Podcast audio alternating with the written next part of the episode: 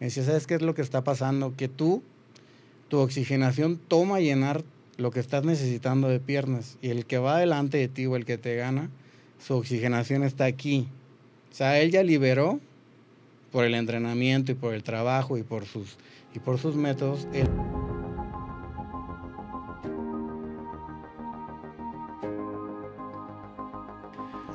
Bueno, pues bienvenidos a nuestro podcast del día de hoy. El día de hoy tenemos un invitado muy especial. Abraham Ramírez, ¿cómo estás? Hola, muy bien. Muchas gracias por la invitación. No, pues a ti por, por aceptarla.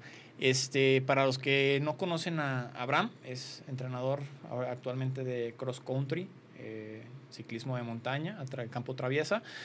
Y pues más que nada queremos platicar un poquito de tus experiencias, eh, cómo ha sido tu transición, tanto de deportista como, como entrenador. Y pues para que la gente conozca un poquito más de ti, ¿cómo inicia ese proceso de deportista? Porque me imagino que no inicias tal cual como en la bici. ¿Cómo, ¿Cuál es el deporte? ¿Cuál es tu transición? ¿A qué edad inicias? ¿Cómo, cómo es ese inicio en el deporte para ti? Claro que sí, Adel. Pues este, yo pienso que como todos eh, empezamos, eh, yo tengo mis orígenes en Campeche y después vengo a vivir a Tepatitlán a los 14 años de edad. Y llegando acá, como todos, yo pienso que en Tepatitlán la única opción era el fútbol. Y, y gracias a Dios, pues tuve la oportunidad de entrar a la escuela marista. Y ahí te, pues te piden un deporte, entonces empiezo en el fútbol.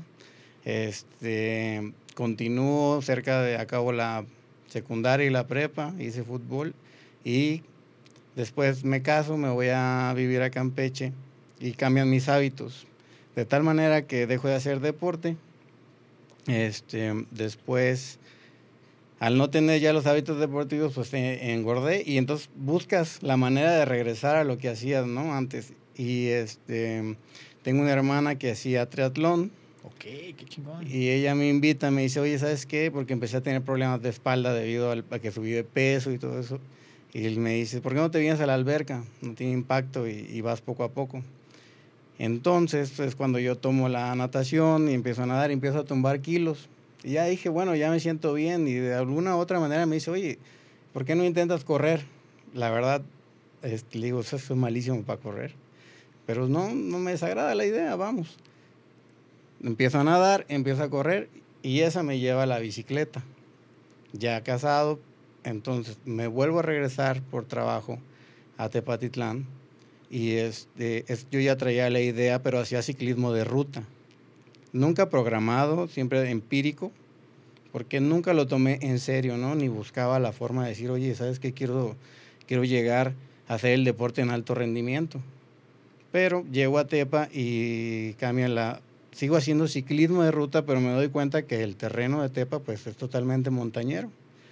Y entonces es cuando ya me apasiona el ciclismo. De las tres disciplinas que practiqué, creo que el ciclismo me atrapó este, totalmente, de tal manera que dejo todos los deportes y eh, solamente me enfoco en el ciclismo. Antes hacía motociclismo también, de enduro. La vendo y me compro una bicicleta. Y todos me decían, ¿cómo vas a vender la moto? Y ahora vas, que la bici, ¿qué, qué le ves? Y yo, cuando ya tenía yo un año en el ciclismo, le comentaba a varios amigos, cuando vendas tu moto y andes en bicicleta me vas a entender lo que estoy sintiendo, porque es que no te puedo explicar. Pero está difícil, bueno, pues, pues sí, o sea, es, otro, otro rollo, vas cansado, pero sigue siendo los mismos movimientos. Y entonces, creo que como todos somos curiosos, y entonces un amigo me invita a una carrera, a la cual, como todos, la primera carrera no te avisan de qué se trata, tú vas totalmente empírico, no tienes ni idea de que las personas que están por competir ya tienen años ahí, conocieron el ciclismo desde niños. Entonces, pues te avientas al ruedo y pues ya sabes, ¿no? La, te dan la tranquila del día. Entonces ese, ese cosquillón me dice, oye, ¿cómo, ¿cómo le hacen? Y me dicen, ¿sabes qué pasa? Que ellos ya tienen años, pero bueno, ok, entonces, ¿qué necesito? ¿Años? Me dice, pues digamos que sí, me dice mi amigo. Y poco a poco vas a ir este, agarrando manejo físico, van a cambiar este, tus hábitos. Y dicho y hecho, de ahí ya me quedo en el ciclismo de montaña y aún así sigo haciendo el de ruta y las dos me gustaba la competencia porque yo decía, ¿por qué entrenar tanto y no tener como una evaluación? Entonces, pues soy muy curioso y le digo, en aquel tiempo, ahora sí que como mis amigos, en aquel tiempo, yo tengo 41 años y ya tengo 16 en el ciclismo. Este, la verdad es que en Tepa no había quien te dijera qué hacer, ¿no? O una programación, como se conoce ahorita, o, eran muy celosos, definitivamente no, no había alguien que te dijera, inclusive siendo amigo, te dijera, y sabes qué, lo que tienes que hacer es, obviamente, bajar de peso, entrenar tantas horas y tantos kilómetros a ciertos niveles para que tú vayas acostumbrándote a esto. Entonces, busco la manera empírico.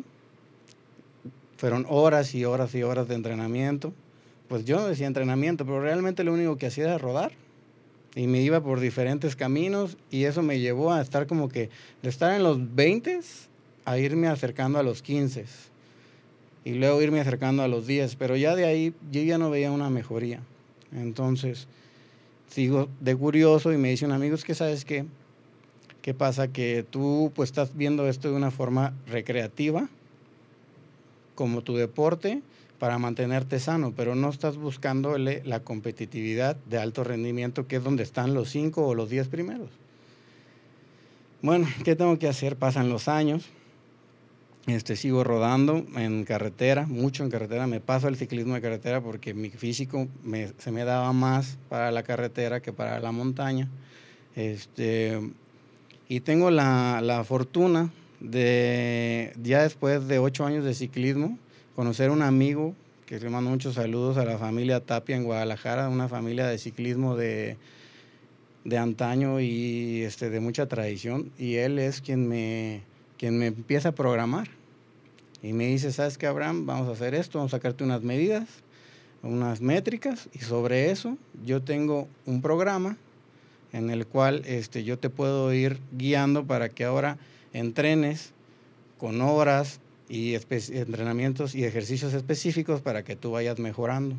Y así es como yo, de la nada, porque de verdad de la nada, de estar con los amigos, todo el mundo llega aquí a Tepa, o sea, haciendo un paréntesis ahí, como tú estamos platicando, pues lo haces recreativo, te vas con los amigos, que si a Támara, vamos a la cascada y y entonces con cualquier bicicleta no sabes ni siquiera para qué sirve una o para qué sirve otra.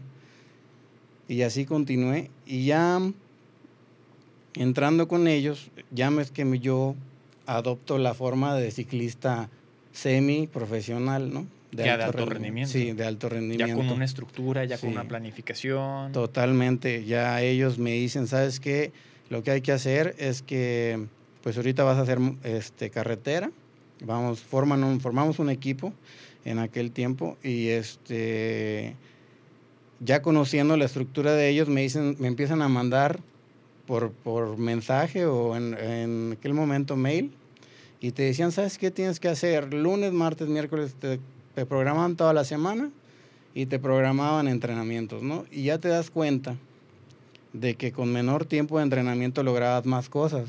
Y tú dices, bueno, ¿qué está pasando? Eficiencia. Sí, eficiencia totalmente, ¿no? Aunado a, a muchas cosas externas, ¿no? Pero este, tanto la nutrición como el descanso, y ya te vas dando cuenta de que te empiezas a volver, obviamente soy un apasionado del ciclismo, la verdad, y este, casi todos los deportes que he hecho me gusta adentrarme hasta, hasta el hueso, para sacarle el máximo rendimiento, ¿no? Ya se hace siempre tiene que haber mejorías. Y si cambiar la bici te da una mejoría, pues te informas de cuál es la mejor bici y tratar de, llegar a la mejor bici, ¿no?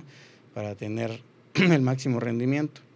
Ya estando ahí, pues empieza ahora el alto rendimiento y lo que pasaba conmigo, que solamente dos años de los 16 que tengo en el ciclismo, este, yo hago el ciclismo a un nivel de alto, alto rendimiento sacándome la máxima potencia, este, haciendo carreras programadas, no simplemente decía, hay carrera el domingo, voy el domingo, no, sino... Saber cuándo es tu tiempo efectivo para poder competir. Exactamente. Ellos me decían, ¿sabes qué? Vamos a correr cuatro veces al año.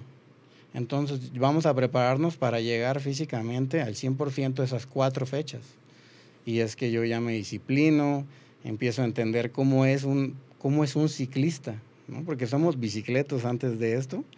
Y ya cuando eres ciclista te das cuenta de que, que no nada más es darle vuelta al pedal, ¿no? Sino que tiene que tener un fin cada entrenamiento para ir eh, sacando lo máximo de rendimiento al cuerpo, este, a la bicicleta, a los terrenos. Y ahí es donde yo ya me adentro totalmente en el ciclismo. Continúo por años, yo creo que unos cuatro años corriendo ahí con ellos. Aprendo muchísimo. Y se da la transición a, yo digo que soy formador y coach y a lo mejor una guía en, en, lo mejor de todo para ahorita para muchachos jóvenes se da la transición gracias a la pandemia, ¿no? Este, entonces, a partir de la pandemia, tú dejas de competir profesionalmente sí, y es exactamente. donde dices, aquí es el punto donde yo puedo ayudar más a los chavos. claro. Yo tenía ese cosquilleo siempre de, porque yo digo, ¿por qué son tan celosos de la información, no? Independientemente de que de que sí es cierto, o sea, tú tienes que cuidar tu fórmula, pero si estás viendo que un chavo te está solicitando y te dice, oye, no tienes idea, o sea, a mí, yo rodé empírico cinco años. Llego con mis amigos y con mi entrenador y me dice, ¿sabes qué va a hacer esto? Y en un año logras lo que no lograste en cinco, increíblemente. Tú dices, ¿qué está pasando? Bueno, pues porque hay una programación, hay una estructura, aparte de que te disciplinas, porque si no, no aguantas los entrenamientos.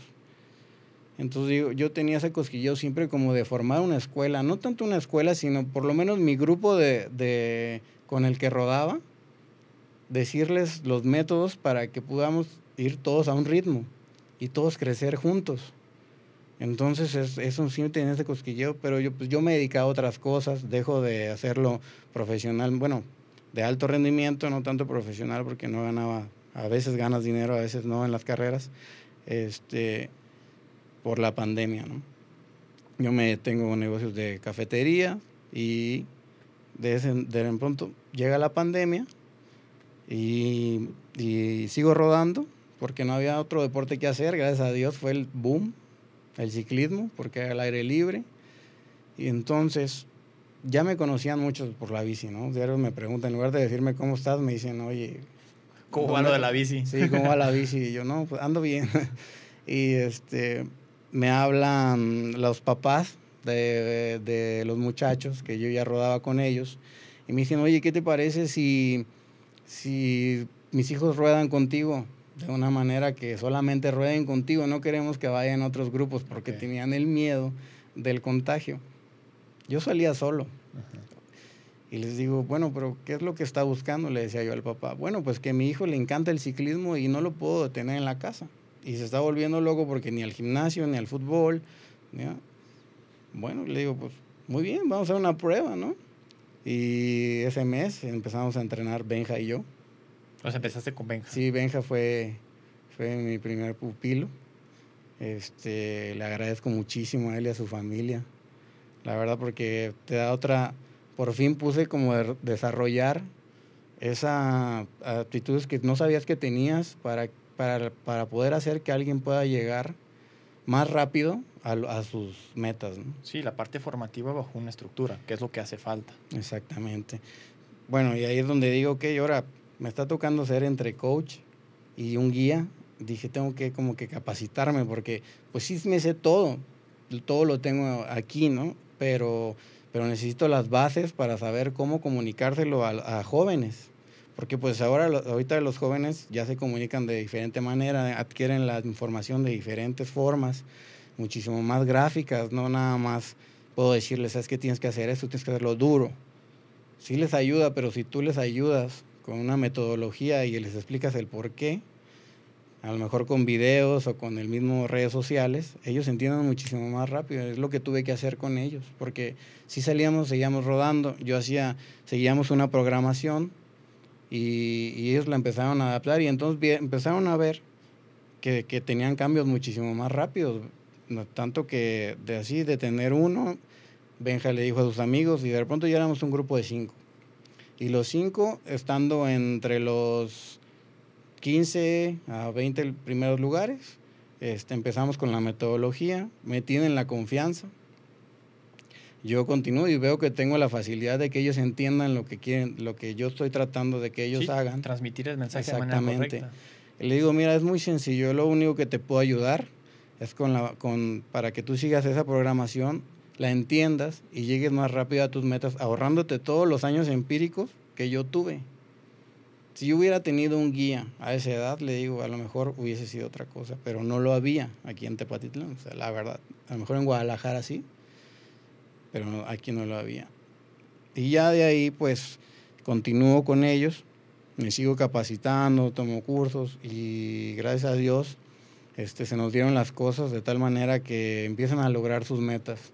Y es cuando yo hago una mini escuela o una mini guía que se llama ARB Pro Cycling, son mis iniciales. Y empezamos a hacer un equipo y el equipo empieza a tomar fuerza y todos empiezan a lograr sus metas. Con una metodología se me da el trato con los jóvenes, porque pues el deporte te mantiene ahí, ¿no? Joven y entendiendo. Y como soy ciclista activo, pues no, no los mando a hacer las cosas, sino ruedo con ellos, que ayuda muchísimo para que ellos entiendan y les transmites la pasión y les dices que es un trabajo duro, pero, pero que si ellos están enfocados o lo que sus metas los quieren llegar es los primeros cinco o los podiums, pues tienen que hacer cierta metodología, más sacrificios, más trabajo fuerte. Sí, entonces tiendes a hacer ese ejemplo también en los entrenamientos junto con ellos. Claro, sí, trato de... Para empezar, pues porque estoy, estoy, eh, estoy rodando y estoy compitiendo. Freno este año un poco porque me dedico mucho a ellos. Este, tuve la oportunidad de asistir a Panamericanos en Argentina. En, fuimos a tres fechas a Colombia, en unas copas que hacen allá, todo enfocado al juvenil. Porque es muchísimo más fácil trabajar con ellos. No es que no trabaje, tengo también este, atletas máster que, igual buscan ciertas metas y también los ayudo, no hay ningún problema, todo se puede, nada más es con los juveniles es una esponja, ¿no? Tú lo que les estás pidiendo y la recuperación es impresionante, entonces te das cuenta que ellos pueden llegar a las metas muchísimo más rápido, ¿no? A, los que ya a los que ya toman el deporte un poquito más de edad avanzada. Pero Creo, creo que sí va dirigido a cierto tipo de atletas, tanto juveniles como máster, que lo estabas diciendo ahorita, que realmente se quieran incluir a un, a un programa. Porque muchas de las veces es de quiero ser eh, pro eh, o quiero ya competir un poquito a un, alto, a un, más, a, una, a un nivel más alto, pero no están dispuestos a sacrificar ciertas cosas. Porque como tú lo dices, si tienes una estructura de entrenamiento, una, vas trabajando las cargas, vas trabajando de diferentes formas, pero cuando la parte que va fuera de la pista o fuera de la bicicleta, que es el que haces, que si sales de fiesta, que si no duermes, que si no te alimentas bien, pues no es para todos a final de cuentas. O sea, creo que sí, sí se vuelve un nicho el, el, el deporte de alto rendimiento, independientemente si es ciclismo, independientemente si es... Eh, atletismo, fútbol, todos los deportes manejan la misma, el mismo fundamento del alto rendimiento. Algunos pues son colectivos y tienen que ver con cómo, es cómo se encuentra colectivamente cada uno de los, cada uno de los integrantes, cuando el ciclismo pues es, individual y pues tiene, tiene, se nota más, se nota más cuando, cuando se deja o se hacen las cosas. Entonces, me imagino que también te enfrentas con esa, con esa situación de que a lo mejor te dicen, eh, Abraham, sabemos que eres muy buen entrenador y quiero que entrenes a mi hijo. Pero el chavo realmente no quiere, o sea, quiere competir, pero no es coherente con querer y al hacer. Sí, exactamente. ¿Cómo, ¿Cómo llevas esa situación? Mira, afortunadamente creo que los papás están buscando ahorita que, que sus hijos estén más tiempo digamos, enfocados en otras cosas, ¿no? Porque el chavo, yo veo que el problema de los muchachos es la mediatez. Si yo no recibo un estímulo rápido o un premio rápido, pues pues no, no, no, este, le echo las ganas o me da como, ¿por qué voy a esperar tanto tiempo para estar en los cinco primeros, no? Entonces, lo trabajo mucho con ellos, trato de ser tips psicológicos, más no es, no es tanto mi fuerte con que digo que sí, porque em, en, el, en, cuestión de ciclismo les ayudo mucho porque yo ya pasé por eso. Entonces le digo, sabes que es que no estás, a lo mejor estás estancado, pero, pero podemos mejorarlo haciendo esto. Trabajo mucho con los papás, es un trabajo en conjunto. Yo le digo que cuando un ciclista llega a la familia, no solamente es el ciclista, sino la familia se hace ciclista porque no puede comer lo mismo que su hermano, que a lo mejor es este médico, no porque sea médico, ¿no? Pero, pero tiene una dieta diferente. Le digo, ahora su hijo tiene que tener una dieta diferente, unos hábitos de descanso diferente, porque él me está pidiendo llegar a esta meta. Y para llegar a esta meta, pues se necesita Trabajo en equipo. Trabajo en equipo. Entonces los papás me ayudan mucho, se les meten el nutriólogo, aunque lo tenemos ahora en el equipo, tratamos de tenerles nutriólogo, psicólogo, la mejor manera de ayudarlos, para que a ellos no tengan el, el, el, por qué decir, oye, ¿qué me hace falta? O sea, están todas las herramientas. Sí, les ponemos todas las herramientas a la mano. A lo mejor ellos encuentran otras metodologías y dicen, ¿sabes qué? A mí me sirve esto, me, me, sirve más platicar con mi papá, porque hay papás que se involucran mucho a platicar con un psicólogo, ¿no? O me sirve más platicar contigo y, y siento que, que, llego a mis metas más rápido o aclaro mis dudas. Yo siempre les he dicho, no dejen de ser curiosos, porque lo que pasa aquí con los muchachos sobre todo los juveniles, es que les da pena como decir, oye, ¿por qué voy a preguntar cómo haces eso? ¿no? Porque a lo mejor yo quiero pensar que ya me lo sé todo, pero ellos en, en esa pena no preguntan y ahí se va la duda y entonces se estancan. Pero si ellos son curiosos, nos preguntan porque para eso estamos, ¿no? Yo les digo, no me vean como, no soy un profesor, el cual te va a regañar si no haces eso, sino más bien soy un guía en el que quiero decirte cómo es la mejor forma o más rápida de llegar a la meta que me estás pidiendo. Pero es muy difícil con los juveniles, ¿no? Porque están en la edad de que sus amigos les dicen, oye, ¿por qué te vas a las 10? Es que mañana entreno. ¿Cómo que entreno? Pues sí, es que entreno a las 8 y nos, me tocan 3 horas o me tocan arranques. Entonces batallan con eh, con la carrilla de sus amigos, con la de su familia, que le dice, ¿y cómo te vas a levantar un domingo? ¿A qué? A hacer tres horas y media de que 100 kilómetros. ¿Cómo? pero si es domingo. Bueno, papá, es que el ciclismo que yo estoy queriendo llegar lo requiere. Entonces, ¿cómo, cómo le hacemos? entonces ya tengo disponibilidad de los papás. Es un trabajo, lo que hemos tenido ahorita en el equipo es un trabajo en conjunto papás, entrenador, atleta.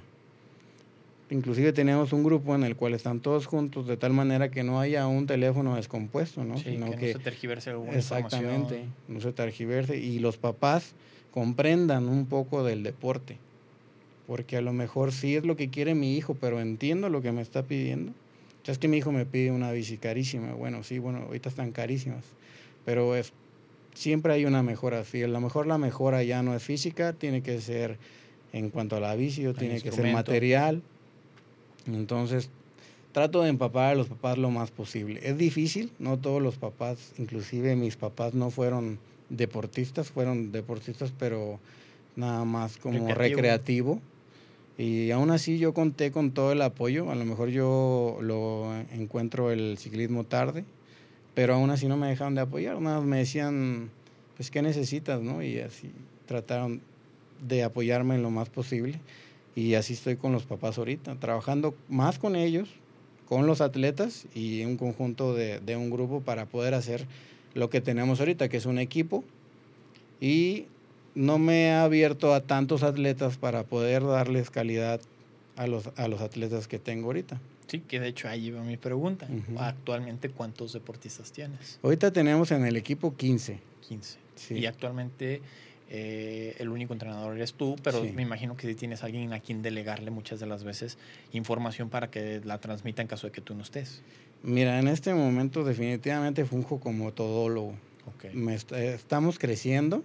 El año pasado, bueno, el año de pandemia crecimos, competimos y yo dije, ¿sabes qué hay que hacer un equipo? ¿Qué hacemos? Pues hay que juntarnos todos, y, ve, y les explico a los papás, yo los junto y les digo, miren, lo que los muchachos están pidiendo ahorita ya está pasando de ser un, algo recreativo con carácter de tener buen rendimiento a ser alto rendimiento, porque los chavos empezaron a subir y de repente estaban en, en, en, un año ya tenía yo a por lo menos a cinco, o ellos logran sus metas en un año de estar en los tres primeros. y buscan la profesionalidad final Exactamente. Y ahí es donde voy con los papás. Hay distintos enfoques de los papás. Hay quien quiere que su hijo simplemente no esté de ocioso y tenga, esté fuera de los vicios. Y es donde me encanta este deporte porque porque los mantiene fuera, los mantiene enfocados, el cansancio en el que llegan, no quiere decir que siempre lleguen todos golpeados, pero sí llegan con un cansancio en el cual ya no, la mente ya no se distrae y eso le gusta a los papás. Entonces, actualmente tenemos 15 y todos corriendo, todos en, en, las ligas. En, aquí en Jalisco se divide en eh, la Liga Nacional y la Liga de Occidente y hay una liga de Guadalajara. Tratamos de crecer como y a causa de ese año que nos fue tan bien, se forma un equipo y entonces es donde, donde empezamos a ir a las carreras ya programadas y los chavos ya empiezan a buscar, en este caso, el alto rendimiento, tenemos, todos son juveniles entre 14 a 18 años y ya tenemos este año un sub-23 y, este, y tenemos dos femeniles. Entonces ampliamos ya la, la gama a todo el equipo y a todos logrando sus metas. Yo como entrenador no me abro más porque ya, como te digo, soy todólogo, ¿no? Entre ellos tengo que ser este, su, su entrenador, guía, coach, mecánico, aguador, psicólogo. Entonces, ahorita estamos en ese proceso de crecimiento en el que ya estamos delegando. Por ejemplo, la área administrativa ya se delegó, este, yo ya me dedico nada más a, la, cuestión físico-atlética deportiva y va mucho mejor. No, creo, creo que es un buen trabajo y te felicito porque sé lo que es iniciar un proyecto de ese tipo desde, desde nada, desde empezar desde cero. Eh, ir generando la confianza con los padres, ir generando la confianza también con los mismos deportistas. Y, y actualmente yo sé que pues, es única y exclusivamente ciclismo, pero tu hermana al, haber participado en triatlones, este, si en algún momento si has pensado en algún deportista que quisiera hacer algún duatlón o algún triatlón, que, que, realmente tú crees que también está preparado el equipo para, para preparar a un deportista de ese nivel? Yo pienso que sí. Si, eh, si, yo cuando mi hermana me invita tuve la oportunidad de hacer triatlones en, en, en distancias de sprint y un medio Ironman para la gente que no conoce cuántos son los, kilómetros. En sprint son, son 800 metros nadando, luego son 20 kilómetros eh, bici y 5 corriendo. Ok. Y es pura explosividad. Sí me gustaría que, la, que nuestro equipo se ampliara, como ha pasado en los equipos de, de Guadalajara. Ellos, ellos ya tienen, agarran hasta este, maratonistas, triatletas, ultramaratón, y el mismo equipo pues hace sus divisiones, ¿no? Inclusive aquí en Tepa lo decimos de broma, pero mis amigos, yo en el ciclismo he hecho de todo, de ruta, enduro y cross country, y mis amigos, tengo amigos que me dicen, ¿y por qué no abres la división de enduro? Y que les gusta mucho el descenso, y nos vamos todos a las, y sigue siendo un grupo, entonces claro que me encantaría ¿Qué nos faltaría? Pues este, asesorarnos muy bien. Claro, el, el triatlón es un deporte súper exigente, pero sí para los juveniles estaría genial, ¿no? Tener alguien no solamente en ciclismo, sino que sea multidisciplinario. Estaría increíble. Y para Tepa también, ¿no? Ampliar la, la gama de deportes que, que, que, pudieran hacer los juveniles.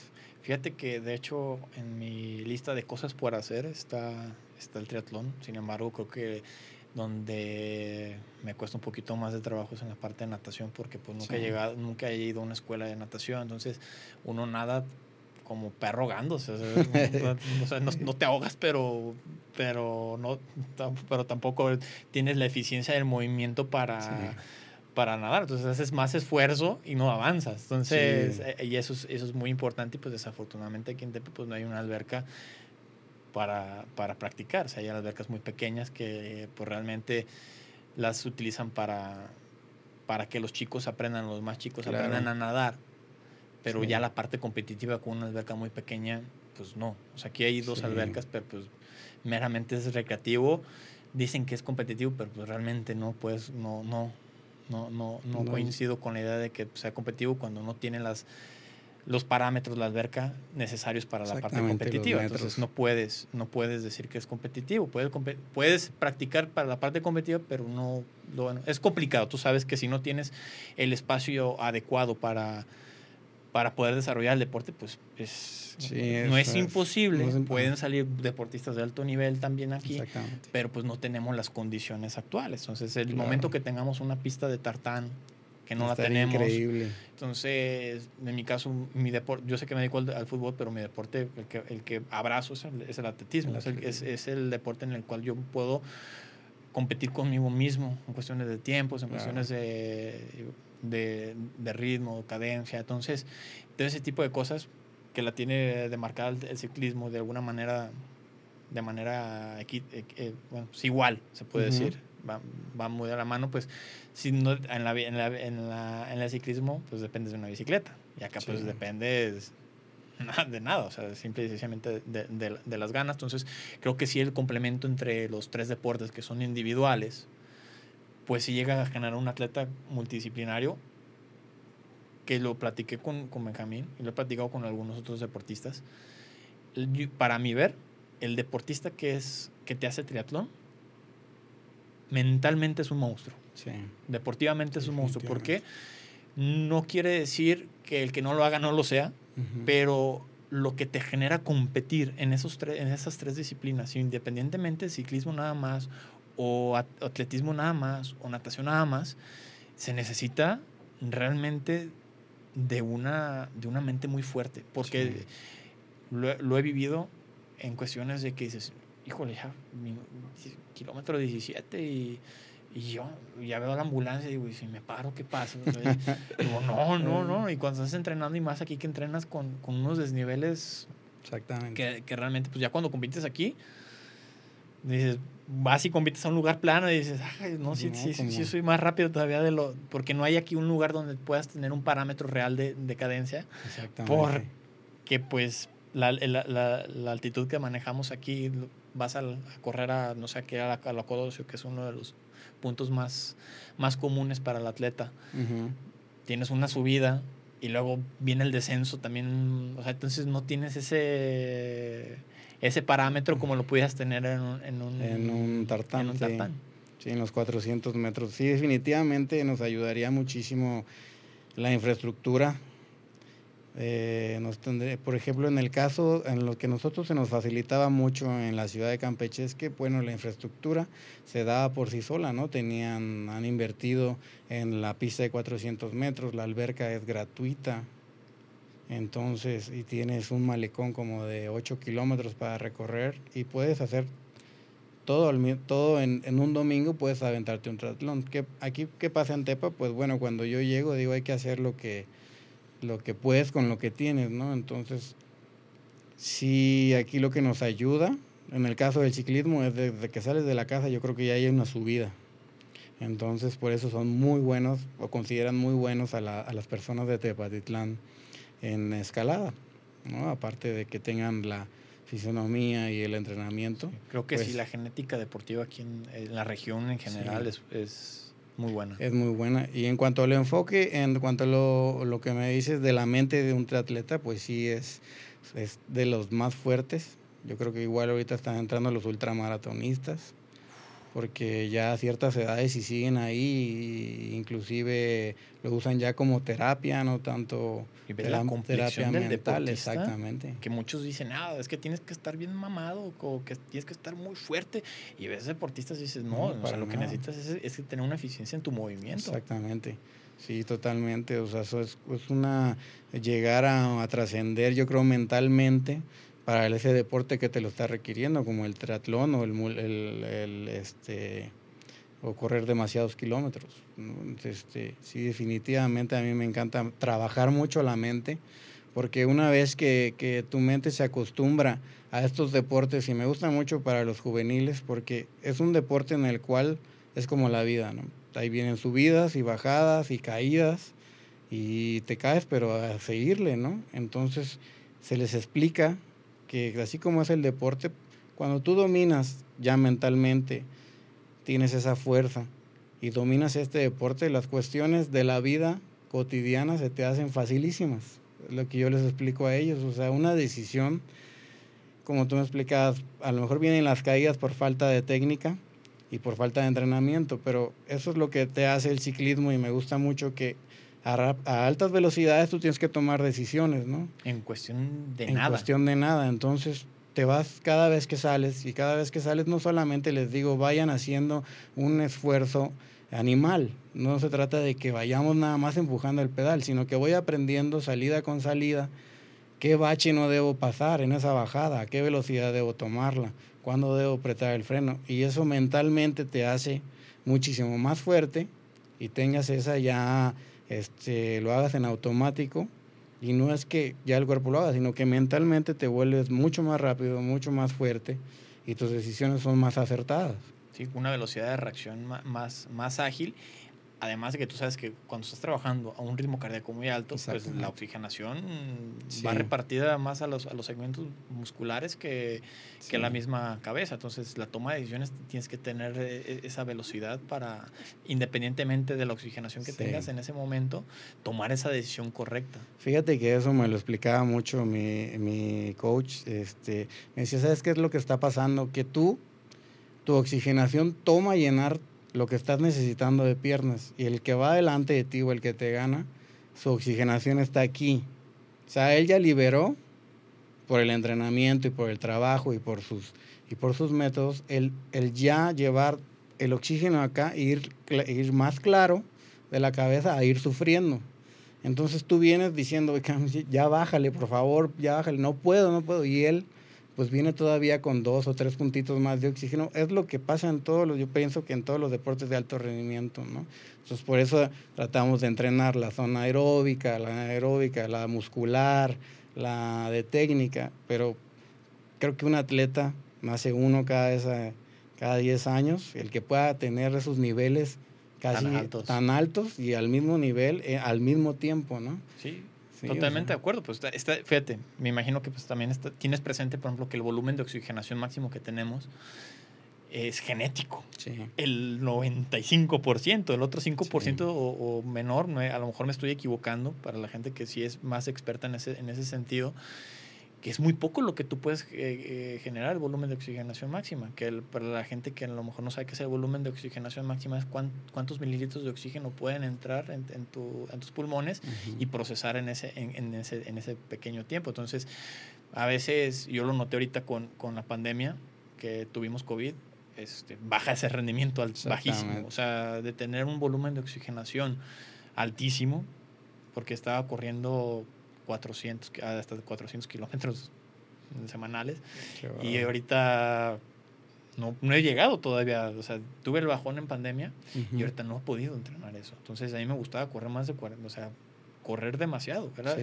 Y es ese punto en el que tú dices, ya la oxigenación eh, tu cuerpo ya la necesita más en la cabeza, entonces ya, tienes el pensamiento, ya está de, sigue esta curva o sigue esta lomita, aquí le tengo que bajar, aquí tengo que ir viendo, aquí a lo mejor salió un perro, o sea, ya, ya, ya tienes ese, ese, ese, la cuestión mental un poquito más desarrollada, la toma de decisiones, porque muchas de las veces yo me doy cuenta que deportista, deportista de alto rendimiento, independientemente del deporte, que en este caso ahorita te lo puedo decir, por ejemplo, fútbol, el deportista llega cansado y por eso a veces no manda un centro o por eso no tira ya ya tira un tiro todo todo madreado porque ya está cansado. O sea aquí ya o sea se enfocó tanto en la corrida en conducir el balón que ya cuando necesitó hacer ese, esa decisión de pasarse la cabo termina siendo algo malo. Entonces al final de cuentas en todos los deportes esa claridad que te pueda generar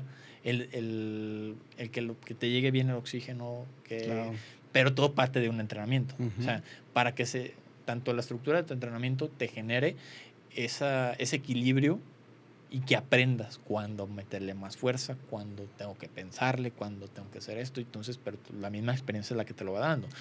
Por eso muchas veces nosotros empezamos de manera empírica. Todos empezamos de manera empírica. Yo empecé a ir al gimnasio de manera empírica y te decían, haz 4 de 12, 4 de 12. y, y, esa es la típica, o sea, ya, es una frase que, que ya la tengo arraigada, de que cuatro series de 12, cuatro series de 10. Y si vas a hacer eh, músculo más grande, cuatro, series, cuatro series de 8. Entonces, y es como era la fórmula secreta de todos los entrenadores. Entonces dije, y un día llegué a un gimnasio aquí y les di, y cuando yo empecé a dedicarme ya más a la, a la yo inicié con la preparación física y empiezo a escuchar ese tipo de situaciones con los, con los entrenadores, pseudo entrenadores, porque si es alguien que se metió cosas, este, se ve muy fuerte, se puede ver este, con una gran musculatura, pero desafortunadamente nomás te dice, hoy te toca espalda, hoy te toca esto, 4 de 12, 4 de 12, 4 de 12 y terminaste. y, eso, y ese fue el entrenamiento. Entonces, ya cuando lo ves de una manera de alto rendimiento, que es sacar la máxima eficiencia, entonces ya te pones a ver, ok, el periodo de carga los primeros días, vamos a tener un, eh, cuándo va a ser mi punto máximo, en, caso que, en mi caso que era la competencia, que era atletismo, cuándo iba a ser mi carrera, ya tenías programada tu carrera, que es me imagino que es muy similar a la parte de ciclismo, ya tienes tu punto más alto, eh, ya sé que tengo que estar en, mi máximo punto, tiene que ser, no sé, en noviembre. Sí. Entonces ya sé que en noviembre tengo que, dar la, tengo que hacer mi carrera en mi 21 o mi 40 y y tengo que ir trabajando sobre eso, pero al principio no lo conoces. Entonces, a mí, ya cuando me decían, no, pues es que yo llevo una planificación de entrenador y estoy pagando X cantidad, le digo, la neta, pues nomás te hicieron, te están, te están viendo la cara porque nomás te están poniendo 4 de 12, 4 de 12, 4 de 12, 4 de 12, cuando realmente no tiene que ver. Luego, volvemos a la parte, a la, a la hora de la fisionomía. Muchas de las veces, hablando ya específicamente de, del deporte, pues tú sabes que hay deportes que requieren otro tipo de, de fortaleza en ciertas áreas musculares. Entonces, tú sabes que el ciclismo, la parte del core, la parte del, de, las piernas, pues tienen un mayor trabajo, no los vas a poner a hacer puro press de pecho. Exactamente. Porque pues realmente la necesidad que, te está, que, que se requiere pues es para la parte del tronco inferior. Entonces, y, y, van, a, y, ah, es que voy al gimnasio. Entonces, pero no están llevando una planificación como tal. Entonces, ahí es donde sí se le invita a las personas que realmente busquen una persona que, que conozca, que si van a trabajar alto rendimiento, este, lo entiendan que el alto rendimiento es sacarle la máxima eficiencia del trabajo. Lo que pueden hacer en el gimnasio empíricamente en seis meses, lo pueden hacer en tres o en dos meses trabajando con alto rendimiento. Tú, tú lo platicaste de cinco a un año. O sea, el trabajo de cinco años a un año en cuestión de alto rendimiento. Entonces, a mí cuando me, cuando me preguntan, cuando yo inicié en preparación física, es que tú puedes hacer que yo me vea así en tanto tiempo. Le digo, sí, si haces esto, haces esto, haces esto y haces esto. Pero estás consciente que tienes que dejar esto, tienes que dejar esto, tienes que dejar esto, porque por ende la alimentación tiene un porcentaje muy alto en, en, el resultado. ¿Estás de acuerdo que si de entrada le vas a quitar azúcares, va a tener, el cambio lo va a tener sin hacer ejercicio, o sea, va a tener un cambio radical. Pero pues entra esa parte en la cual pues no estamos acostumbrados a encontrar una persona que realmente tenga el conocimiento, que haya llevado ese proceso y que entienda que la parte empírica es importante, pero en el alto rendimiento la parte de estructuración y de conocimiento sí tiene el, el 80%. Sí, Tiene el 80%. Muchísimo. Siempre tener una guía y aún así sean autodidactas, porque hoy te encuentran, pueden encontrar la información, son solo googleándola, ¿no? Pero, pero sí tener esa guía y aceptar los procesos es muy difícil en los jóvenes. A lo mejor ya tú como tú y yo sabemos lo que es el alto rendimiento y sabemos lo que tienes que sacrificar. Ellos pues lo van encontrando y dicen, ah, caray, ¿por qué Abraham me está pidiendo que no consuma, eh, no sé, grasas saturadas o, o empaquetados? Eh, llegan a la carrera y no dan el ancho y es donde les digo, ya ves por qué. Entonces va de la mano la nutrición con un buen programa de, de entrenamiento y aunado a eso, a que tengas una persona que ya pasó por ahí, pues te ayuda mucho, te ahorra, no solo económicamente, porque a lo mejor dices, ¿sabes que estoy desembolsando mensual? Sí, pero si no lo tuvieras, creo que ese costo sería el triple, porque el costo de ese tiempo que tú, en lo que vas a, lograr esa meta, y al acortarlo, eh, ya, ya lo acortaste muchísimo.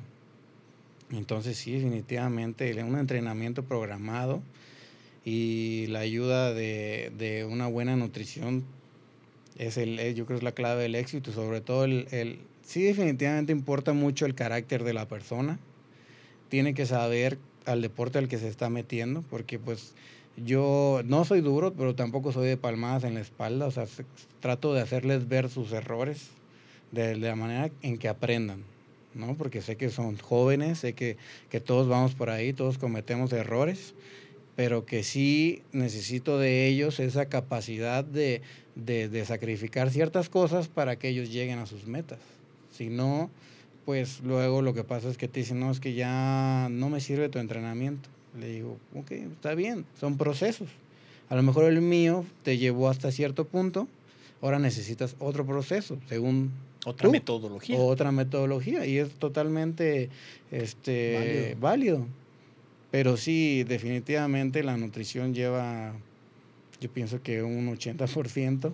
Sí, o sea, creo que si lo, si, lo, si lo pudiéramos a lo mejor de, ser específico cada una de las partes, abriendo un poquito más. La parte de lo que haces fuera, el cómo te comportas fuera, tiene un, alto impacto. Sí, eh, tanto como en la parte del deporte hacia, hacia la parte personal, como a la parte personal hacia el deporte. Creo que, tiene que haber ese equilibrio. Eh, lo platicamos anteriormente, si estás mal en el deporte, por ende muchas de las veces vas a estar mal en la parte personal. y, cuando estás mal en la parte personal, te llevas de corbata el deporte. Que afortunadamente el deporte puede sacarte de un mal momento personal, puede ayudarte. En mi caso, pues yo por cuestiones personales, yo me abracé al deporte y a mí el deporte, pues así como me ha dado muchas gratificaciones, pues me ha dado cuestiones que digo, híjole, yo nunca pensé que fuera a llegar a este punto, o, estar aquí, o estar parado aquí con estas personas. para mí el, deporte me ha dado mucho más de lo que a lo mejor me ha quitado en tiempo y a lo mejor lo que me ha quitado, porque muchos dicen, ah, es que pues dejaste de ir a tal fiesta, o dejaste de, de ir a tal lugar, yo, pues es que para mí, si yo lo pongo en una balanza, para mí es más importante. No es que, no es que sea únicamente egocentrista, sino nada más yo, no, sino que pues al final de cuentas somos, todos somos egocentristas a cierto nivel. Entonces, pero yo, yo lo pongo en una balanza y yo sé que lo que vaya a hacer yo aquí para mí me va a dar para más.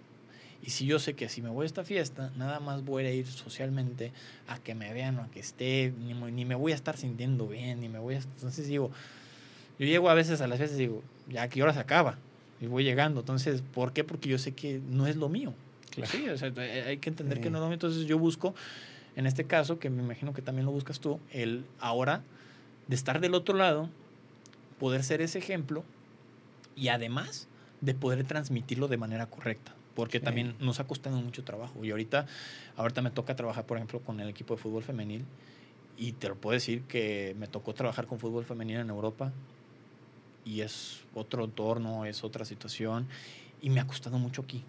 Me ha costado mucho aquí el hecho de, pues uno no es mujer y no sabemos los cambios hormonales, no sabemos que si trae cólicos, que si, si, a lo mejor pasó algo en la casa, luego son un poco más emocionales que uno por los, por los cambios que te puede generar y a veces es complicado entender esa parte y a veces no entendemos y podemos levantar más la voz, podemos, podemos eh, trabajar de cierta manera en la cual pues aquí no, no puede funcionar de la misma manera en la que funcionó en otro lado y tuviste demasiado éxito, ¿sabes? Y tienes que encontrar e ir buscando esa manera de poder transmitir el mensaje, que es a lo que voy. Me imagino que también a ti en, en algún momento pues tu forma de ser, eso hace que te acerques al deportista joven, que puedas transmitir de manera correcta y que abracen lo que el mensaje que tú les estás dando, porque tú puedes dar un mensaje o, creer que estás dando un buen mensaje, pero si no te creen, no, no ven que el mensaje que le estás dando, pues a lo mejor pueden creer que sí eres muy bueno y que sí tienes este eh, mucho éxito en la cuestión de como entrenador, pero ah, pueden creerte hasta esa parte, pero a lo mejor creen que para ellos no. O sea, entonces hay que entender esa parte y aquí la transición es esa, el entender cómo dar el mensaje e ir aprendiendo a, hacer esa transición y adaptarte a cómo va pasando las cosas. Ahorita dijiste algo muy importante que el, desarrollo que están llevando actualmente los jóvenes es muy distinto al que nosotros llevamos. Es muy distinto. Entonces ahorita no quiero quedar en el cliché de, que la tecnología distrae a los deportistas y que los medios digitales, si es un distractor, pero es un distractor para alguien que no, que no ha podido concretar hacia dónde quiere ir. Entonces, cuando tú logras darle ese mensaje al deportista de que, ok, están estas opciones, ¿por dónde te quieres ir? Puede tomar una de esas decisiones, pero cuando no está esa, esa dirección ya, ya tomada, pues cualquier cosa te va a distraer. Sí, sí, definitivamente se necesita de una madurez deportiva también. En el caso de los juveniles, como, como tú decías ahorita, coincido totalmente contigo en el de que ellos tienen que sentirse bien haciendo lo que están haciendo, lo que están decidiendo hacer. Porque si yo voy a estar en un deporte como el ciclismo y en alto rendimiento, queriendo estar compitiendo, pues no puedo estar en una fiesta a la una de la mañana. Y es complicado porque ellos empiezan a quedar sin amigos. La verdad, no es que te quedes sin amigos, sino simplemente ya no te van a buscar porque no cabes. Están madurando más rápido. Exactamente. Eh, ya no, tú, ellos ya no caben tanto en, tus hábitos, ni tú en los de ellos. Entonces, lo toman como que te estás apartando y a lo mejor hasta te dicen, oye, es que ya no eres el mismo, pero en un juvenil es difícil. Después de ahí, lo que me dices de las mujeres, definitivamente sí el tratar lo diferente, las cargas de trabajo, sí con ellas, sí ayuda, pues porque su, tan solo este, por, por sus características hay que hacerlo, ¿no? Pero sí creo y me considero que es más fácil. En mi caso se me ha dado mayores resultados más rápido con las mujeres. Porque son más disciplinadas. Porque son más disciplinadas, son muchísimo más adaptables al dolor, que en el caso del ciclismo, pues es la base sea, aprendes, aprendes el umbral del dolor y tus zonas. Y ellas pues están elevadas, tanto que con ellas no tengo que entrenar miles de kilómetros, simplemente explosividad, porque para sufrir tantos kilómetros ellas ya vienen adaptadas. Entonces, desde ahí pues ya sí tienen que tener una madurez, maduran muchísimo más rápido y eso nos ayuda, no todos, no todos, ¿no? Por eso yo hago mucho énfasis siempre que van a entrar en el que ellos, este, les trato de leer la cartilla, ¿no sabes qué? El ciclismo pues lleva esto y esto y esto y esto y esto. ¿Estás dispuesto? No solamente lo hago ahora para entrenar, sino para el equipo, porque en el equipo se está buscando cierto carácter para poder estar ahí, ¿no? Porque el equipo ahora que es, ahora es un equipo que tiene un patrocinador y el patrocinador te va a pedir que dé resultados. Si no, pues ¿para qué quiero, para qué tienes personas ahí, no? Entonces, ahora sí que me tuve que dar a la tarea de, de tanto psicológicamente a los que ya estaban, este, decirles, ¿saben qué? Ahora tienen que entrenar muchísimo más porque tienen una, un patrocinador muy importante y este, necesitan dar la talla. Pero sí, definitivamente, me encanta cuando el atleta empieza a madurar y ve el, el ciclismo y se enfoca y la mente la tiene ahí yo pienso que los papás deberían de apoyarlos al 100. Digo, yo sé que es muy difícil en México vivir del deporte. Y otra cosa que me gusta mucho que me dices es la estabilidad. O sea, si tú en tu casa no estás estable, no vas a estar estable en ninguno, porque es donde pasas la mayoría del tiempo. Entonces, si tú tienes una buena estabilidad familiar, más una buena deportiva, más una buena social, porque no quiere decir que también sean aburridos o que, o sabes que me tengo que dormir a las, a las 9, si eres muy, definitivamente tienes carrera el domingo, pues sí tienes que estar dormido. Pero si es, el ciclismo tiene sus etapas, por eso tiene la temporada y la pretemporada y, la, y, la, y las zonas donde tú puedes relajarte, pero cuando estás en temporada, pues tienes que ser disciplinado. Y de esa manera es que, que, que los papás te ayudan, pero sí está dándole una madurez no solo psicológica, sino sino muscular. En el caso del ciclismo, el atleta logra su máximo desempeño cerca ya de los 28 años. Estamos hablando de un atleta que, que desde los 6 años está rodando.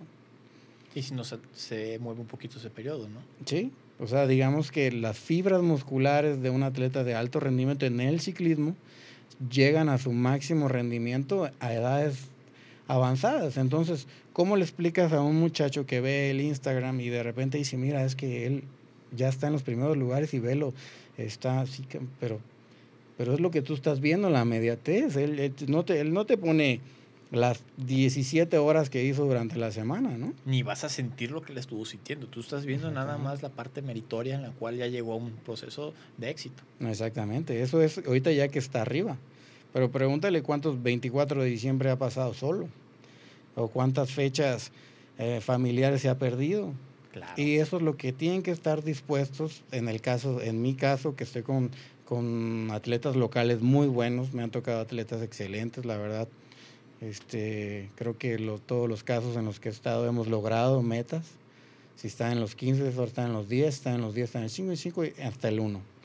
¿no? Llegamos a tener, este, en el caso femenil, una campeona nacional. Wow, felicidades. Sí, este, en el caso varonil tenemos, eh, ya tenemos dos campeonatos este, estatales. Entonces, pues me gusta que sí decirles que es un deporte en el que lleva tiempo y es un proceso y que esa, esa, que esa madurez que tienen que lograrla, tienen que lograrla tanto física como mentalmente, ¿no? Para poder ser un ciclista. Oye, a través de la constancia y de la disciplina. sí, definitivamente tenemos casos que en el que, oye, que él en un año está haciendo, está rompiendo todo. Y tengo casos que necesitaron de tres años para llegar a eso. o sea, está, sí hay varias maneras, ahorita me decías el ego, hay pues, una manera de competir. O sea, tanto, oye, ¿por qué me va a ganar él? Y, y a mí me gusta salir en la foto. Bueno, pues también entreno por ego, porque yo quiero salir en la foto. Pero también eso los lleva a, después a tener golpes, ¿no? Siempre que tú lo buscas por una satisfacción mediática, pues luego como que cuando caes y ya no estás ahí, duele más.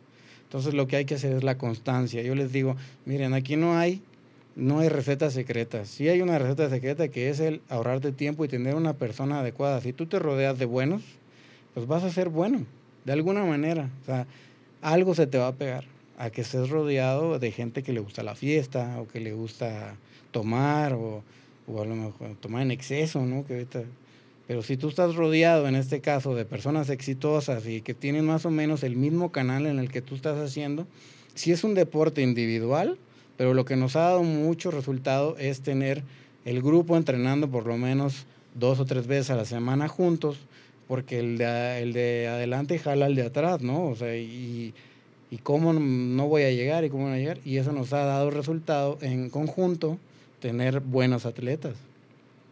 Pero sí, sí es difícil con el juvenil, no digo que, todo es este, miel, hay que llevar un proceso, es muy difícil, el, ellos se desesperan muy rápido. Por lo que dices de la misma inmediatez. Sí, sí, es que ellos lo ven y lo quieren. Entonces, ahí necesito mucha ayuda de los papás, de que ellos les digan, yo los trato de centrar, pero pues si, el, si ellos están buscando otra cosa y creen que por ahí lo van a encontrar, pues, pues adelante, ¿no? Pero sí trato de ser lo más, soy muy paciente con ellos y la verdad, este, me, me siento que cuando tú amas lo que haces o te gusta lo que haces, pues no lo considero trabajo, ¿no? Para mí estar a un lado para empezar, tenemos contacto con la naturaleza casi diario. Este, estás con personas de vibra deportiva, que tú sabes que estar con atletas, pues es vibra diferente, ¿no? A estar en, una, un trabajo. Tú sabes, ¿no? Pues el dicho de que el trabajo te mantiene ocupado, pero el hobby te mantiene vivo, la verdad. Entonces, este, me gusta mucho estar con ellos, pero sí es, este, en algunos casos difíciles, tienes que llevar tus problemas, no solo te guío, sino me adentro contigo en tu proceso, es lo que yo les digo. No solamente eres el atleta número 3, sino eres tal persona con tal nombre, sé tus problemas porque me los cuentan o inmediatamente aparecen y me doy cuenta de quién se desvela, quién no está comiendo bien. Entonces creo que... Termina siendo un soporte también en esa parte. Sí, definitivamente, me llevo muy bien con ellos. Siento que a veces no está tan bien ser tan allegado porque llega un momento en el que el proceso acaba y tú como que ya te sientes parte, ¿no? Pero realmente es un proceso, se acabó y ya hasta luego. Sí, se crea un vínculo muy fuerte. Ajá, exactamente, y muy, muy padre, muy, muy arraigado. Y, pero pues vienen otros y, y tienes la misma satisfacción, te vuelven a, a, llegar esas energías de que, ah, mira, ella, ella lo que quiere es llegar a, a, mm, a hacer de las cinco mejores máster, aún así tenga 40 años.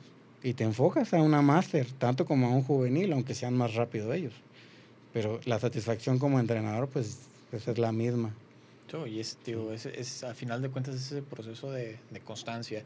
Una cosa que veo, que tú lo comentas, que es la parte de la madurez. Eh, a mí creo que vuelvo a retomar ese tema por la importancia que creo que llega a tener sobre un deportista, porque creo que el hecho de tener una madurez mental y física a una temprana edad pues te auguro un éxito personal y, profesional, tanto deportivo, más, pronto que otros, porque muchas de las veces nosotros maduramos por otro tipo de situaciones más lento o más tarde cuando dijimos, y pues si a lo mejor si yo haya llevado este proceso, pues este tipo de, de situaciones las haya vivido antes, pues otro tipo de decisiones hubiese tomado pero ahorita afortunadamente gracias a las herramientas que se les brindan a ellos, pues tienen la mejor toma de decisiones. A lo mejor no van a ser la perfecta, la toma de decisión perfecta porque no creo que haya alguna perfecta, pero pueden tomar una decisión que les pueda beneficiar en un futuro. Entonces, el hecho de alejarlos de los vicios, el hecho de alejarlos, a dejarlos de esas, de esas situaciones,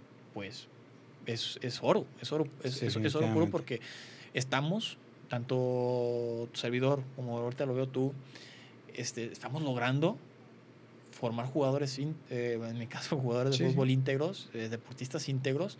Y un común denominador es un atleta que, con el que ya platicamos, que es Benjamín, que para mí es uno de los mejores deportistas que hemos tenido en cuestión de constancia, en un deporte que a lo mejor no te exige tanto como lo puede, eh, físicamente como lo puede ser el, el ciclismo, pero está esa constante, que, que es eh, el tipo y el arquetipo de ese tipo de deportista que se busca formar.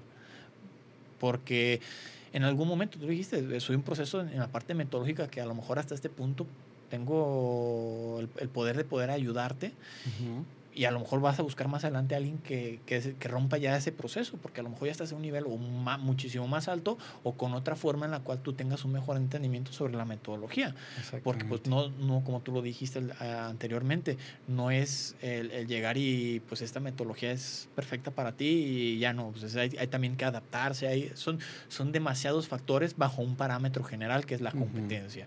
Entonces bajo ese parámetro pues estamos regidos en la parte competitiva, pero pues tenemos el parámetro también bien de formar un deportista de alto rendimiento e íntegro, porque estás hablando que el deportista que tú estás formando va a tener un porcentaje menor de, de, cometer a lo mejor algún problema, de meterse en algún problema más serio, este, de, de, ser un ciudadano que se, puede, que se pudiera decir, se me fue la palabra, pero que, que, no rompa las reglas, que, que, que, trabaje sobre y que sea un ejemplo, porque al final de cuentas, ahorita tú eres un ejemplo para, para las nuevas generaciones y esperamos que las generaciones en las que nosotros tenemos una injerencia directa también sean ellos un ejemplo. Entonces ahorita eres tú, y con 16. Y a lo mejor tú esperas que esos 16 vuelvan a ser y, y se vaya haciendo exponencial. Entonces, ah, actualmente yo estoy ahorita en la parte deportiva, dentro de cancha se puede decir, pero ahorita yo estoy viendo que ya hay un punto en el cual yo, yo sé que ya tengo que buscar una parte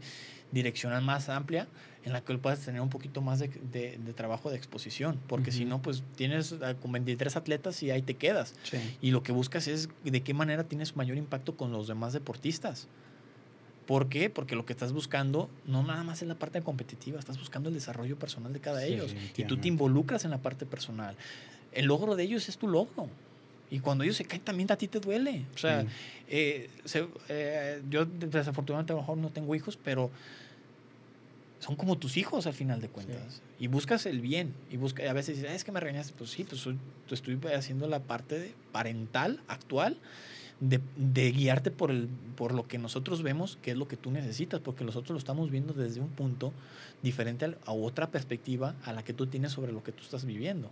Entonces, creo que es, ese punto es fundamental, el generar esa madurez, que lleguen a ese punto en el cual avancen sobre los, los, los, los, los otros chicos y puedan competir y puedan, y puedan ser mejores personas. Entonces creo que para mí es, eso es parte fundamental con lo que yo me gustaría quedarme siempre con la, parte deportiva, porque es experiencia propia. Entonces, yo formé una escuela de fútbol en base a una necesidad que era, a mí me, me frustraron el fútbol o el deporte en general, cuando eran personas que a lo mejor no tenían el poder para, para lograrlo, pero pues a lo mejor uno no tiene el conocimiento, no tiene esa forma este, también de enfrentar ese tipo de situaciones por la edad. Y ahora digo, yo quiero que esto no vuelva a pasar. Entonces, ¿qué haces? Es formar una escuela en la cual nosotros no le negamos el deporte a nadie. Inclusive la persona que, si es por cuestiones económicas, eh, la cuestión económica con nosotros no es un factor. Nunca va a ser un factor. ¿Por qué? Porque nosotros lo hemos vivido. Hemos vivido momentos y creo que todos hemos tenido, bueno, en mi caso, creo que mucha, mucho, como muchos mexicanos puedo decir, a veces 20 pesos y que quieres extenderlos hasta de lunes a viernes o de lunes a domingo y a ver cómo... Entonces, por el, el entorno en el que vivimos en México. Entonces, como mexicanos somos fuertes, como latinoamericanos somos fuertes y estamos acostumbrados siempre a estar peleando.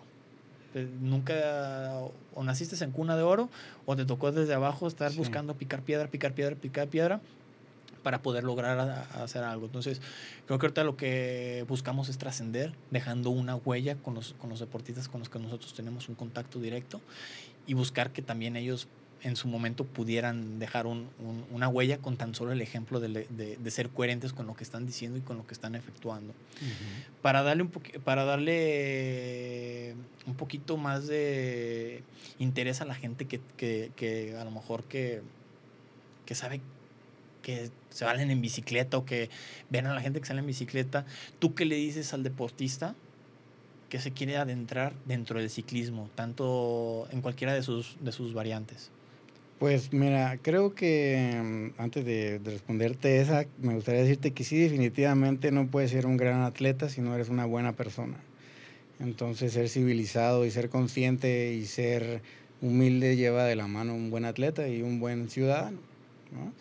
Y ya al ciclista que está empezando, yo le diría que sea curioso, porque a veces ellos voltean y ven, dicen, no, es que ellos ruedan 300 mil kilómetros, tantas horas a la semana, o se meten a terrenos. Sí, pero eso no tiene nada que ver. Tú puedes venir y curiosamente preguntarme, Abraham, oye, ¿sabes qué? Yo tengo un grupo, estoy saliendo los jueves, nada más lo hacemos los jueves, lo hago simplemente porque quiero mantenerme bien físicamente. Este, ¿Tú cómo ves qué debo hacer? Y sin ningún problema se le explica lo que tiene que hacer. O sea, que sean, que no tengan ese miedo por ver grupos más avanzados. Claro que hay grupos diferentes que no ven de esta manera como, como em, digamos que su grupo no lo abren a diferentes personas porque no tienes el nivel que yo tengo. Sí, pero tú no empezaste con ese nivel. Entonces yo pienso que las personas tienen que ser curiosas y decir, ¿sabes qué? No sea a mí o al, que le tengan confianza, decirle, oye, ¿sabes qué estoy haciendo ciclismo? Tú que ya tienes dos o un año, ¿tú qué me recomiendas? ¿Qué bicicleta me recomiendas antes de todo? Comprar, ¿a qué terrenos puedo ir? ¿Con quién me puedo acercar? Este, ¿qué, ¿A dónde puedo ir a rodar? El proceso de inicio. El proceso de inicio, porque es que es muy difícil. Es muy difícil pasar de ser de ser, mm, de hacer ciclismo a ser ciclista, ¿no? Y, ahí es donde tú te ahorras muchísimos malos ratos, desde salir y no saber mecánicamente qué pasa, y ya, sabes que vengan por mí, y ya tuviste un mal rato y dejas el ciclismo, o te vas con muy avanzados y te dejan, y no, ya ni fueron por ti, y entonces te llevas un mal sabor del deporte y dices, no, la bicicleta no la quiero volver a ver nunca. Entonces, creo que todos debemos ser como ciclistas y como comunidad ciclista, imagino que como tú igual en el fútbol, ahorrarles tiempo a las personas sin, sin pedir nada, ¿no? O sea, decirles, ¿sabes qué? Este, ah, ¿Qué estás haciendo recreativamente? Ah, mira, te recomiendo que empieces los jueves en la ciclovía. Y después, pues hagas una salida el fin de semana. Y después buscas un grupo, porque así es el proceso. Ciclovía, un fin de semana que te invitaron a un lugar, te gustó y dices, oye, yo me voy a salir solo porque pues, está difícil salir solo a hacer ciclismo. Y aparte que es peligroso, eh, mucho mejor en grupo, te respetan mucho mejor. Este, luego buscar un grupo en el que tú te sientas bien, ya sea de familiar, de amigos, de si son los del fútbol, pero también se juntan para rodar y ya te estás sintiendo bien, entonces ya busco algo y voy subiendo de nivel poco a poco, pero no ir como que de uno al de golpe, sí. Sí, no. Sí, sí, mucho. Yo recomendaría eso a los... Hay muchísimos grupos en Tepa. Nada más es cuestión de perder el miedo de decir, oye, es que ellos hacen rodadas muy largas, sí, pero no vas a ir con ellos, pero te puedes asesorar con ellos. En mi, era lo que me pasaba a mí, pero en mi caso nadie me decía nada. Pero yo también me acuerdo que yo decía, híjole, ¿cómo le voy a preguntar si es el ganador de, de la Vuelta a México? ¿Cómo, oye, ¿sabes qué? ¿Cómo le haces para ganar la vuelta? Ahí sí está difícil, porque ni modo que te diga, ah, mira, pues hice esto y esto, no te lo va a soltar. Pero en un, en un primer caso donde estás empezando, pues sí te dicen, oye, ¿sabes que la bici que traes no está bien, no es para eso? Cómprate cierta ropa, siempre trata de ser seguro, tu casco, tus guantes y órale, ¿no? Y creo que el, el hecho de no tener miedo de decir no sé, Exactamente, no, sé, o sea, a mí me gustaría, yo, y afortunadamente, creo que es algo que me ha dado mucho a través de la vida, es decir, pues, no sé, o sea, ah, que estás bien pendiente, pues sí, pero no sé, pues sí, pero dime, dime, o sea, yo, no- yo no, a mí no me dijo, entonces, yo prefiero así, yo, yo te dije, yo tuve una experiencia, te lo platicaba detrás de cámaras, en la cual ven que eres un atleta que compite alto rendimiento, a lo mejor en, en mi caso que era atletismo, y, y me dicen, no, pues vente a la bicicleta, pero me mandan a un terreno en el cual técnicamente alguien que no sabe, que, que no sabe bien utilizar la bicicleta, pues puede pasar una catástrofe. Afortunadamente no pasó a mayores, fue una caída muy fuerte, demasiado fuerte.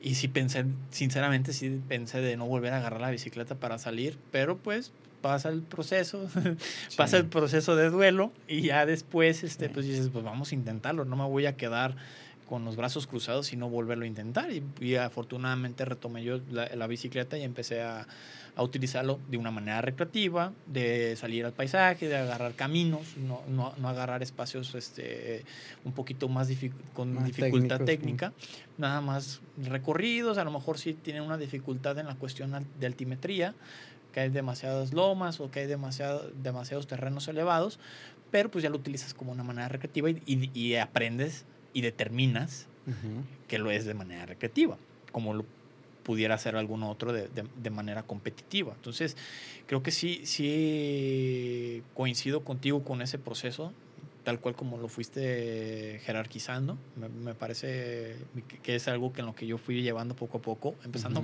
te lo platiqué con vueltitas alrededor de la Sí. ciudad y poco a poco y a lo mejor que a ver que échate este brinquito o bájate de aquí o sube este pedacito entonces ya iba como que cambiando la, la situación y pues vas aprendiendo conforme va pasando el tiempo y vas, te vas acercando a personas que te van diciendo cómo lo hagas, si vas a girar para acá, sube Ujú. esta pierna, o que- porque no, no, no, no estás acostumbrado técnicamente a hacer ese tipo de cosas.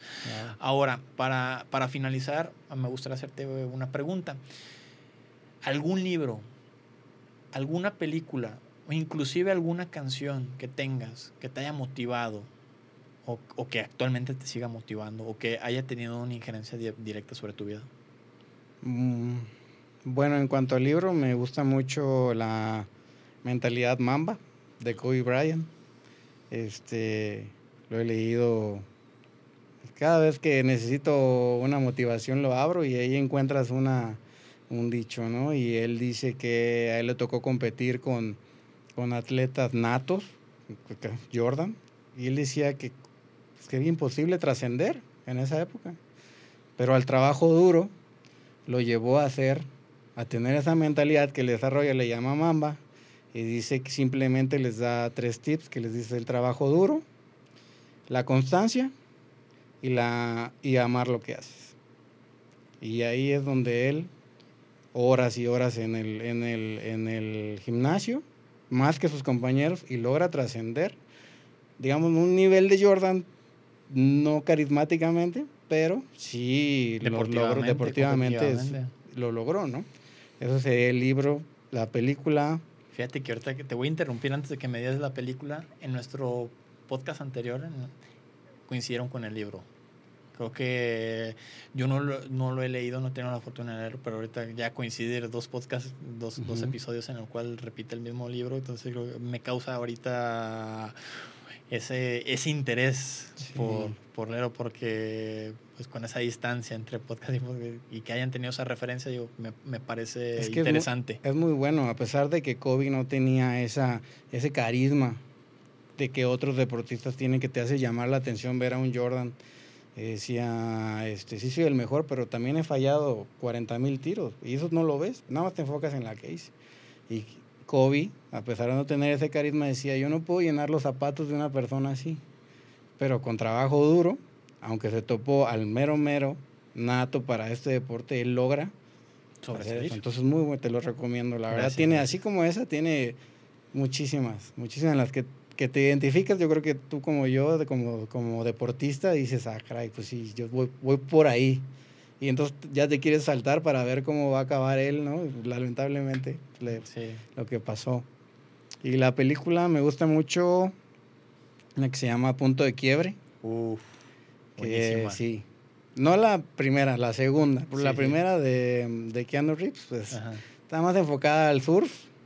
Y la segunda, que, que, la verdad que me gusta mucho la filosofía de buscar trascender espiritualmente mediante los deportes, en este caso extremos, pero se puede hacer con cualquier deporte, ¿no? Entonces usar los deportes como para trascender espiritualmente y como persona en la vida es una de mis películas favoritas. Sí, está muy buena la película, sí, es altamente recomendable para la gente que nos está escuchando y no la ha visto, está muy buena esa película. Eh, ¿Alguna Power Song que tengas? ¿Alguna canción que, que estás...? Power Song me gusta mucho Fade to Black de Metallica. otra buenísima. Sí, siempre entreno. Si entreno solo y estoy en un cerro, no lo uso audífonos en carretera. Pero si estoy en un cerro, pues la pongo ahí en el altavoz y es de mi Power Song. Sí. Sí, sí, sí, me gusta mucho. No, pues creo que la música, a final de cuentas, en un, en un momento mediático dentro del, del, deporte te puede, te puede generar muchísimo. Eh, a mí me ha tocado momentos en la cuestión de que voy en la carretera corriendo y sale a lo mejor esa, esa Power Song, ese, híjole, me, acaban de poner otra vez 10 pilas y vámonos. Y es, es ese cambio. científicamente comprobado, ¿no? Que aumenta el rendimiento. No, demasiado. Creo que son temas que pudiéramos seguir platicando. Me gustaría dejar abierta la puerta para más adelante platicar de también de ese tipo de cosas, que es un tema muy interesante. Este, me gustaría también que, que tocáramos ese tema más adelante. Y pues agradecerte, agradecerte el tiempo, agradecer el trabajo que haces con, con los deportistas. Esperemos que, que crezca más ese equipo que cada vez más personas se vayan agregando a ese proyecto, inclusive si hay algo en lo que nosotros podamos apoyarte, créeme que, que estamos, estamos este, ahí para poder ayudar a dar cualquier tipo de herramienta en la cual nosotros nos sea posible otorgar. Y pues te digo, queda, la, te queda, queda abierta la segunda vuelta y pues muchísimas gracias por, por aceptar esta invitación. Claro que sí, ¿no? encantadísimo las veces que sea necesario de cualquier tema deportivo, yo creo que que coincidimos este en esa visión en el enfoque exactamente sí, totalmente de pues sobre todo agradecerte este espacio la verdad es es este de agradecerte que tengas espacio para atletas locales y que puedan dar su punto de vista ¿no? de lo que está pasando porque a lo mejor el ciclismo no es tan conocido eh, para las personas que lo quieran desarrollar más allá de, del, del, cicloturismo, ¿no? del, del, recreativo. Claro. Sino que así ya podemos darle un enfoque y pueden saber a dónde este, acudir y sin ningún problema se les orienta. Pero sí, muchísimas gracias por la invitación. Me la pasé muy bien y gracias. No, por nada, Abraham. Y pues recordarles a todas las personas, este, si nos están viendo por YouTube, eh, darle suscribirse, que se suscriban que le den a la campanita para que les lleguen las notificaciones. Si nos están escuchando por alguna otra plataforma de podcast, este, que nos compartan, que si les gusta, cinco estrellitas. Y pues muchísimas gracias a todos y nos vemos para el siguiente episodio. Y estuvo chido, estuvo chido.